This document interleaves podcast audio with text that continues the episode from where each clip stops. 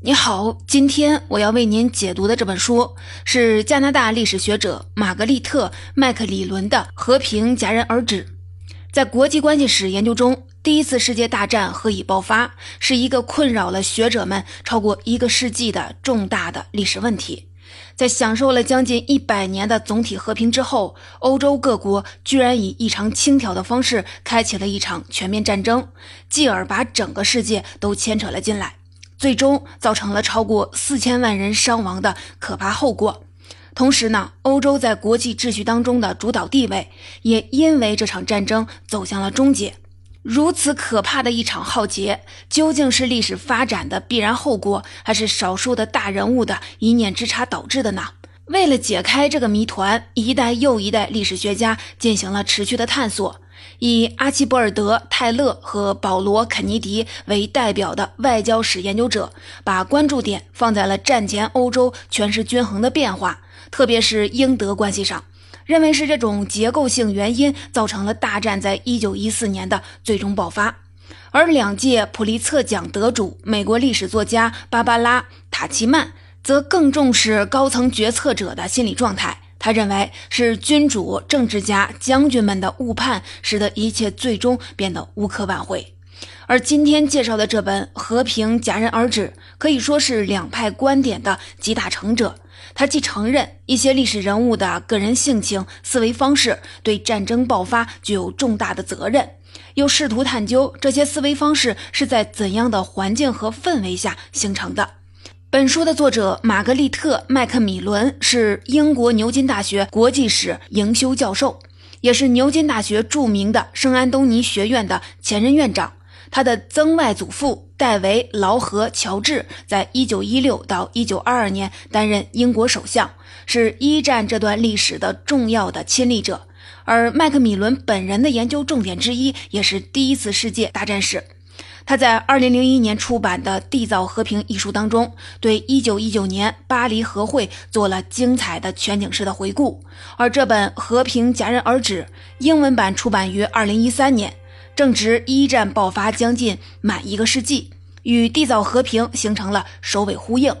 缔造和平试图回答的问题是一场旨在结束战争的和会为什么成了下一场战争的诱因，而和平戛然而止阐述的是一个更宏大也更复杂的主题：漫长的和平和已经孕育出了一场破坏力空前的战争呢？接下来我就分成三个部分为您介绍本书的主要内容和他提出的新观点。首先，顺着作者麦克米伦的思路，我来为您梳理一下有哪些重要的时代背景和社会思潮构成了一战爆发的催化剂。而在第二部分当中，我会向你展示在麦克米伦笔下是哪几位欧洲最高决策者的个人特质，尤其是性格缺陷。在关键的节点上，导致国家之间的对抗朝着战争的方向不断的升级。最后，我再为您总结一下，为什么战争的真实发展脱离了绝大部分的当事人的预期，最终敲响了欧洲中心时代终结的丧钟。全书的一开篇，作者麦克米伦首先以一整章的篇幅描绘了1900年巴黎世界博览会的盛况。当时的欧洲刚刚经历过第二次工业革命的洗礼，在物质力量和精神生活上都达到了空前繁荣的状态。无论是新崛起的德国和意大利，还是三大老牌帝国主义强国英国、法国、俄罗斯，都在利用这个公开的秀场，竭力地炫耀自己的综合国力与文化成就。相比之下，美国和日本虽然也已经是崭露头角的区域大国，但与殖民地已经遍布全球的欧洲列强相比，毕竟稍逊一筹。不仅如此，当时的欧洲在19世纪初的拿破仑战争结束之后，已经享受了超过八十年的总体和平。期间虽然也曾有过克里米亚战争、普法战争之类的局部冲突，但持续的时间都不算太长，造成的经济破坏和人员的伤亡也相对有限。这使得20世纪初的许多欧洲人乐观的预测，康德笔下的永久和平即将实现，欧洲的主导地位会一直的持续下去。这次巴黎世博会距离第一次世界大战爆发还有十四年，但麦克米伦冷静地观察到，导致战争最终爆发的一系列的原因，在一九零零年时已经出现了端倪。它们主要包含了四项：第一，整个资本主义世界的政治经济发展不平衡，特别是欧洲列强之间权势均衡的动摇。第二，欧洲帝国主义在全世界范围内的新一轮的扩张，以及这种扩张造成的矛盾。第三，激进的民族主义思潮对各国国内政治的影响。第四，军事技术革命带来的盲目乐观心理和狭隘偏见。下面我就来为您详细的解释这四大原因包含的深层的逻辑。麦克米伦认为，权势均衡被打破是导致战争爆发的最重要的原因。在拿破仑战争结束之后的半个多世纪里，这种均衡曾经是稳定的。但他在1871年德国统一之后，遭遇了一场严重的危机。新崛起的德国不仅在人口数量、工业水平、军队规模以及其他综合国力指标上完全的压倒了法国，而且借助第二次工业革命的东风，在工业经济总量和技术先进程度上，对头号帝国主义强国英国构成了挑战。德国领导人要求冲出欧洲、争夺全球强国地位的世界政策，正是在这种背景下产生的。而英国政府在经过十多年的观望和犹豫之后，最终因为海军军备竞赛的刺激，在一九零四和一九零七年分别和法俄两国结盟，形成了两大集团对峙的局面。另一个方面，德国作为一个大陆强国，本身存在着令人纠结的安全困境。他和头号假想敌法国的位置过于接近，为了缓解恐惧，德国选择了奥匈帝国作为最重要的战略盟友。但德奥关系反过来又影响到了另一个主要的强国，那就是和奥匈存在深重矛盾的沙俄。由于德国领导人无力地疏解德奥同盟与德俄友好之间的矛盾，德国索性在1894年另起炉灶，正式地跟法国缔结了盟约。欧陆强国的彼此捆绑和英德关系的恶化形成了呼应，孵化出了同盟国和协约国这两个针锋相对的军事同盟体系。两大集团对峙格局的出现，看上去是形成了新的权势均衡，但它的基础是异常不稳定的。麦克米伦注意到，促成所有同盟关系的真正的动力不是信念一致，而是对自己可能被孤立的恐惧。为了维系这种同盟关系，各国政府不得不继续的做出新的保证和承诺。例如说，一旦盟友遭到了攻击，自己将立即的投入战争，这就使得对峙格局中的缓和空间变得越来越小。在一些情况下，强国甚至会纵容那些较弱的盟友采取极度强硬的政策。正是这种纵容。导致了原本只是发生在奥匈和塞尔维亚之间的萨拉热窝事件，顺理成章的把所有的强国都牵扯了进来。不仅如此，无论英国还是德国，在物质力量上都没有对自己的假想敌形成绝对的优势。为了确保获胜，各国军队制定的都是先发制人、主动出击的作战方案，全面开战的危险因此被进一步的放大了。帝国主义扩张造成的矛盾是孕育战争的第二项原因。它的首要的动力来自经济。第二次工业革命的展开，不仅使欧洲列强掌握了极为强大的军事科技和战争力量，更把他们对资本输出目的地、商品出口市场乃至原材料产地的需求推到了一个空前的高度。这就导致19世纪最后二十多年爆发的新帝国主义殖民浪潮，在规模和烈度上都远远的超过了19世纪初。当这轮扩张结束时，非洲和亚洲的绝大多数的领土都已经处在欧洲强国的直接或者是间接的控制之下。麦克米伦注意到，巴黎世博会上的殖民场地馆几乎成为了欧洲列强炫耀势力范围的舞台，带有一种居高临下的感觉。随着奥斯曼土耳其帝国的衰落和瓦解。在毗邻欧洲的地中海沿岸的地区，还出现了著名的东方问题。过去臣服于土耳其的巴尔干、中东以及北非的大片的领土，现在成为了政治上的半真空地带，吸引了从老牌帝国主义强国英国、俄国到新贵德国、意大利的注意。正是在西欧强国的插手下。巴尔干逐步成为了整个欧洲民族矛盾最为尖锐、利益纠葛最为复杂的地区，并最终成为了引发大战的火药桶。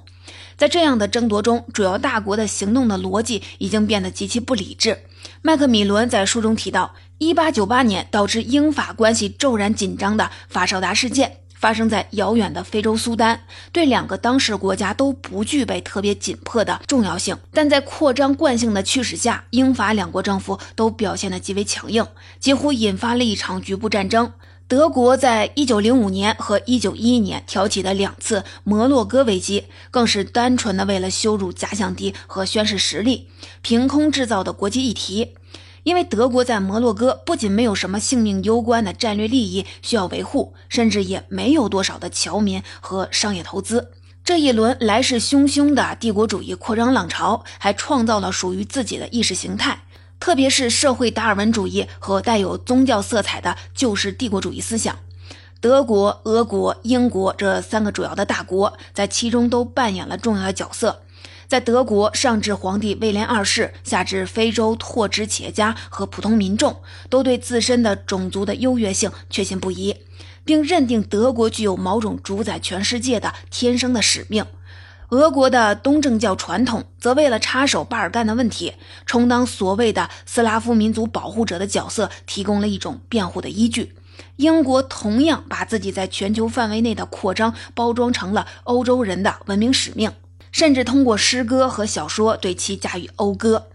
麦克米伦不无遗憾地写道：“尽管在19世纪末，和平主义、社会主义等新的进步思潮也已经在全世界范围内蓬勃涌现，但和帝国主义扩张的狂飙相比，他们的影响还是过于有限，没能在决定和平与战争的关键节点上发挥强有力的作用。”导致大战爆发的第三项原因，激进民族主义的兴起和现代大众政治的出现具有直接的关联。到拿破仑战争为止，欧洲大国之间的外交活动主要是由一小批的职业的外交官在极其秘密的状态下展开的。这种现象也被形象地称为“古典外交”。那时的外交决策不仅和普通人无关，甚至也不受立法机关的约束。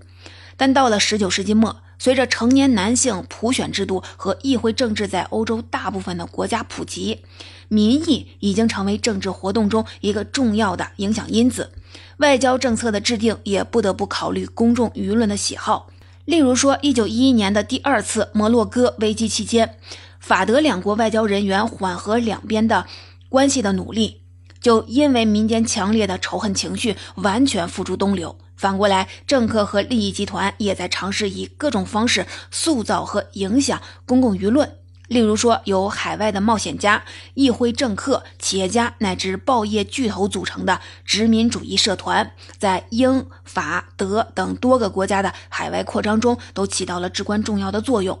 英德两国愈演愈烈的海军军备竞赛背后，也有双方的工业利益集团在进行煽动。而现代民族主义作为拿破仑战争的一个副产品，在整个19世纪逐渐的演变成了维系社会凝聚力的主要的纽带。麦克米伦注意到，两次工业革命给欧洲带来了一个高速城市化的周期，传统的道德观念、习俗和社会组织在这样的大变革面前遭到了决定性的削弱，并被民族主义提供的新的认同感所取代。各国的极端民族主义者不仅竭力地宣扬自己的优越性，而且借助大众传媒和公共舆论结合到了一起。德国的铁血宰相俾斯麦在1887年就曾经感慨地说：“大众的激情、政党领导人的野心和被误导的公众舆论，现在已经比统治者的意志更有影响力了。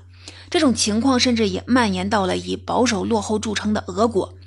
麦克米伦认为，沙皇尼古拉斯二世之所以在1914年夏天决心力挺塞尔维亚，很大的一部分原因就是担心，在1908年和1912年两次向德奥同盟示弱之后，自己继续的让步会彻底的摧毁皇室的威望。而第四项催化大战的原因，军事科技和军队的组织结构，同样是在19、20世纪之交开始出现革命性的变化。后膛装弹步枪和蒸汽动力铁甲舰这三类新装备在美国内战中的出现，标志着武器技术进入了工业化时代。而第二次工业革命的推动，更是使军事装备领域的推陈出新变得越来越频繁。到二十世纪初，英德两国展开无畏型战列舰竞备赛，集成了全世界最尖端的金属加工技术、火炮制造技术以及动力系统的大型战列舰，不仅成为了先进科技的化身，甚至也被视为建立全球海洋霸权的必需品。铁路网络的扩张则为短时间内调动大量人员和武器，在事先选定的战场发动大规模进攻创造了可能。这使得列强的陆军高层在制定作战计划时，几乎都倾向于主动出击。不仅如此，各国常备军的规模和组织方式同样迎来了巨变。诞生于拿破仑战争期间的大众征兵制度，在欧洲国家已经得到了全面普及。动员上百万人的庞大军队，并为其提供武器弹药，对欧洲大国来说不再是难事儿。每个国家的陆军都下设了步兵、骑兵、炮兵、工兵等各有分工的专业兵种，编成以师为基本单位的标准化的组织，由专业的参谋人员和军官团负责组织指挥。当这种作战能力的提升在和民族主义的热情结合起来时，影响力也就更为惊人了。问题就在于，当时多数的欧洲国家的军队领导人对这些新变化的理解都是极其的狭隘和扭曲的。由于军事科技正在变得越来越复杂精深，文官逐渐的退出了国防计划的制定，任由军人们自行其事。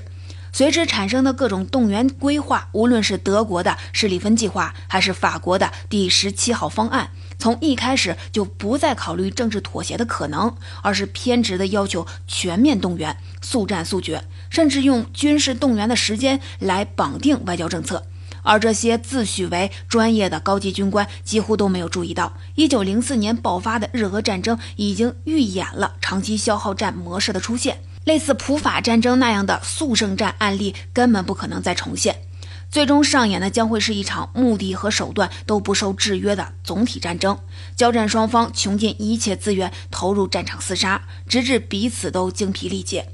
在书中，麦克米伦重点批评了一种1914年时很流行的观点，那就是夸大军事动员计划的复杂程度和精确性。宣称，因为涉及到的部门和人员众多，难以事后调整。战争机器在启动之后就无法按下暂停键了。实际上，所谓精确，只是来自于想象。没有哪一个国家完全的忠实的实践了战前制定的计划，过程当中出现了大量临时的调整和变动。这证明军事决策者们始终是有选择权的，但他们宁可坚持自己狭隘的成见。也拒绝做出变通，一场悲剧就这样上演了。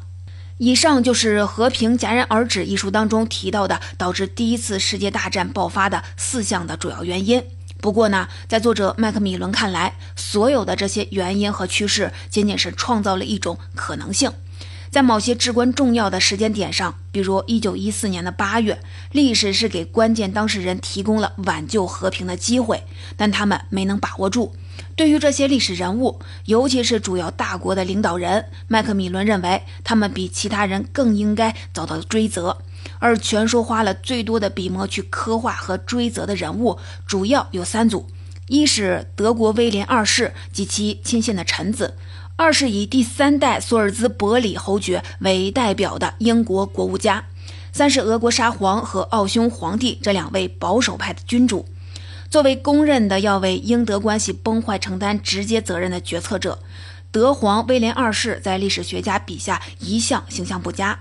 麦克米伦相对公允地剖析了德皇的性格特征和主要的优缺点。作为个人，他爱好广泛，喜欢新鲜事物，具有旺盛的表达欲和敏感的内心。但作为政治人物，他不够坚定，又过于随心所欲，只能接受符合自己看法的建议。糟糕的是，威廉在一八八八年接手的那个国家德国，和他本人一样，优缺点都过于突出。德国既是整个欧洲经济实力最强劲、国际影响力也在飞速蹿升的头号陆上强国，却又有着极度的简陋、粗放的政治结构和决策体制，一系列混乱和破坏也就随之而来了。德国的统一进程是在不到一代人的时间里仓促完成的。开国皇帝威廉一世在俾斯麦和老毛奇这两位得力助手的辅佐下，依靠个人的勤勉和灵活全变的手腕，维持着国家机器的运转，也掩盖了这架机器在先天缺陷。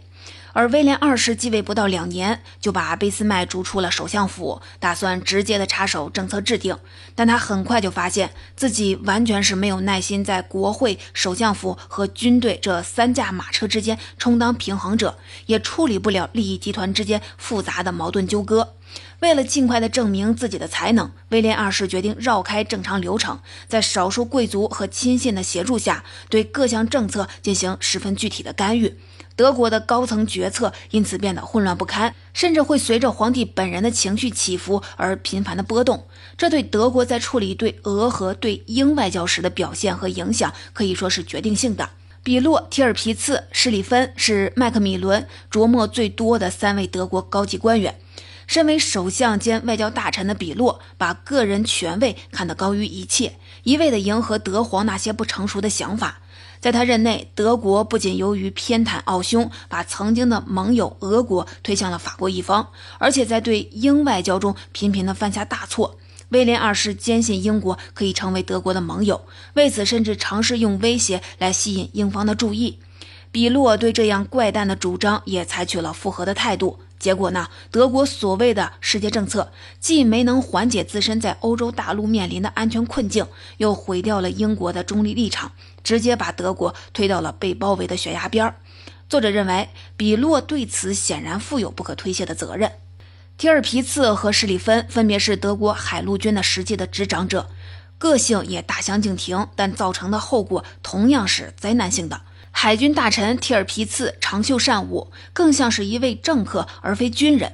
他成功的利用德皇对海军事务的兴趣，把扩充舰队变成了世界政策乃至德国国家战略的基础，也让自己的地位日益的炙手可热。但提尔皮茨认为，德国的海军法案不会触怒英国的想法，完全属于主观臆断。他使得英德关系一步步的走向了对抗，完全背离了德国改善国际环境的初衷。而施里芬看上去属于纯粹的军人，却是一名眼光狭隘、冥顽不化的唯军事论者。经他之手指定的德国的战略计划，从一开始就企图侵犯比利时的中立地位，丝毫不顾及外交的后果。为了在两个月之内击败法国，施里芬起草了一份超过德国人力资源限度的动员方案，并拒绝考虑其他的可能性。在他去世之后，德国人继续的对这个极端狭隘的方案修修补补，直至战争爆发。与德国皇帝相比，英国君主的个人作用和性格特质都没有那么突出。麦克米伦选取的代表英国政治家群体的典型人物是第三代索尔兹伯里侯爵。这是一位掺杂着新旧两种色彩的复杂人物，出身贵族家庭，却喜欢钻研化学，坚持外交上的光荣孤立政策，但也不拒绝维持全球的殖民帝国，能接受和德国结盟，不过更重视大众舆论的风向。这些充满矛盾的特质，实际上折射出了英国自身面临的战略困境。由于第二次工业革命的冲击，从1880年到1914年，英国在全球制造业和海外贸易中的份额几乎是一路下滑，维护庞大殖民帝国的成本却是与日俱增的。英国已经承受不了继续坚持光荣孤立，同时又和法、德、俄三个强国频繁的出现摩擦的状态。索尔兹伯里试图固守的旧秩序正在崩塌。1903年，73岁的索尔兹伯里去世了。他的后继者们很快开始把英国引上了新的道路。海军元帅费舍尔把德国的海洋野心视为是心腹大患，为此主动发起了一场无畏型战列舰竞赛。英国在瞻前顾后十多年之后，终于还是定交在了伯里，把德国当成了头号的战略对手。外交大臣格雷则一手打造了英日同盟、英法协约以及英俄协约，并在几次的重大危机当中选择和法国站在了一边。一九一四年的夏天，也是格雷的表态决定了英国加入战争的立场。尽管格雷悲观地预见到战争将会永久性的结束欧洲在世界秩序当中的特殊地位，但英国实际上已经没有自由行动的空间。他既不愿放弃全球帝国，又没有足够的财力和时间去平息层出不穷的内外纷争，只能选择收缩竞争战线。英国的衰落势头至此已经一览无余了。和英国政治家暗自焦虑的心理状态相比，俄国和奥地利这两个传统君主制国家的最高领导人呈现出的却是另一种气质。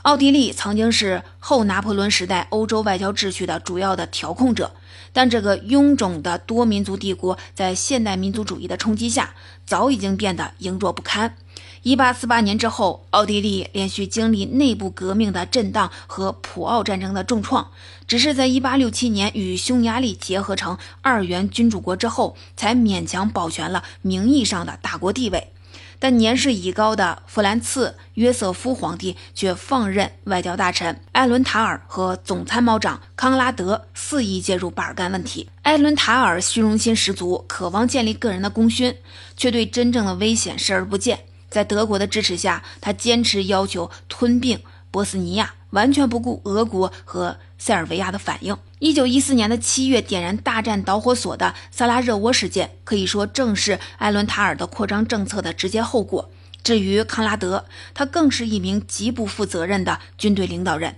完全无视奥匈帝国军事机器的败坏状况，数十年如一日的鼓吹对塞尔维亚发动战争。而他这样做的个人动机，居然是为了在自己心爱的情人面前展现男子气概。奥匈帝国就是在这种自我感觉良好的状态下，迫不及待地奔向了战争。至于俄国沙皇尼古拉二世，他虽然年事尚轻，表现出的却是彻头彻尾的臣服和愚昧。麦克米伦辛辣地讽刺说：“沙皇时刻将罗曼诺夫王朝、东正教信仰和俄罗斯这组三位一体铭记在心，却分不清三者之间的区别，更是从心底里抗拒一切形式的改革。”面对岌岌可危的国内外的形势，尼古拉二世选择逃避现实，听任同样极度迷信的皇后和宫廷弄臣拉斯普京随意介入了决策。而俄国政治腐化堕落的状况比德国又要糟糕数倍。尤其讽刺的是，尼古拉最终同意开战，主要是因为外交大臣萨宗诺夫的恐吓。萨宗诺夫宣称，在民意一致同情塞尔维亚仇视德国和奥匈帝国的情况下，如果沙皇不同意开战，君主制度将会被革命推翻。而俄国君臣的这场军事冒险，其实只是把正在酝酿的革命推后了不到三年。总结关于玛格丽特·麦克米伦这本《和平戛然而止》的主要内容，以及书中涉及的核心人物，我就为您介绍到这里。下面我们一起来总结一下。第一次世界大战的爆发，在欧洲现代史上是一个影响极其重大的事件。它不仅摧毁了德、奥、俄、土四大帝国，造成了恩格斯所说的“王冠成达的滚在街上而无人拾取”的局面，对当时全世界的人口、财富乃至整个国际格局也是巨大的破坏。欧洲作为全球政治经济体系唯一的中心地位，也随着这场战争的结束宣告了终结。就像书中提到的英国外交大臣爱德华·格雷的名言一样，全欧洲的灯光即将熄灭，我们在有生之年将不会看到它们重新点亮了。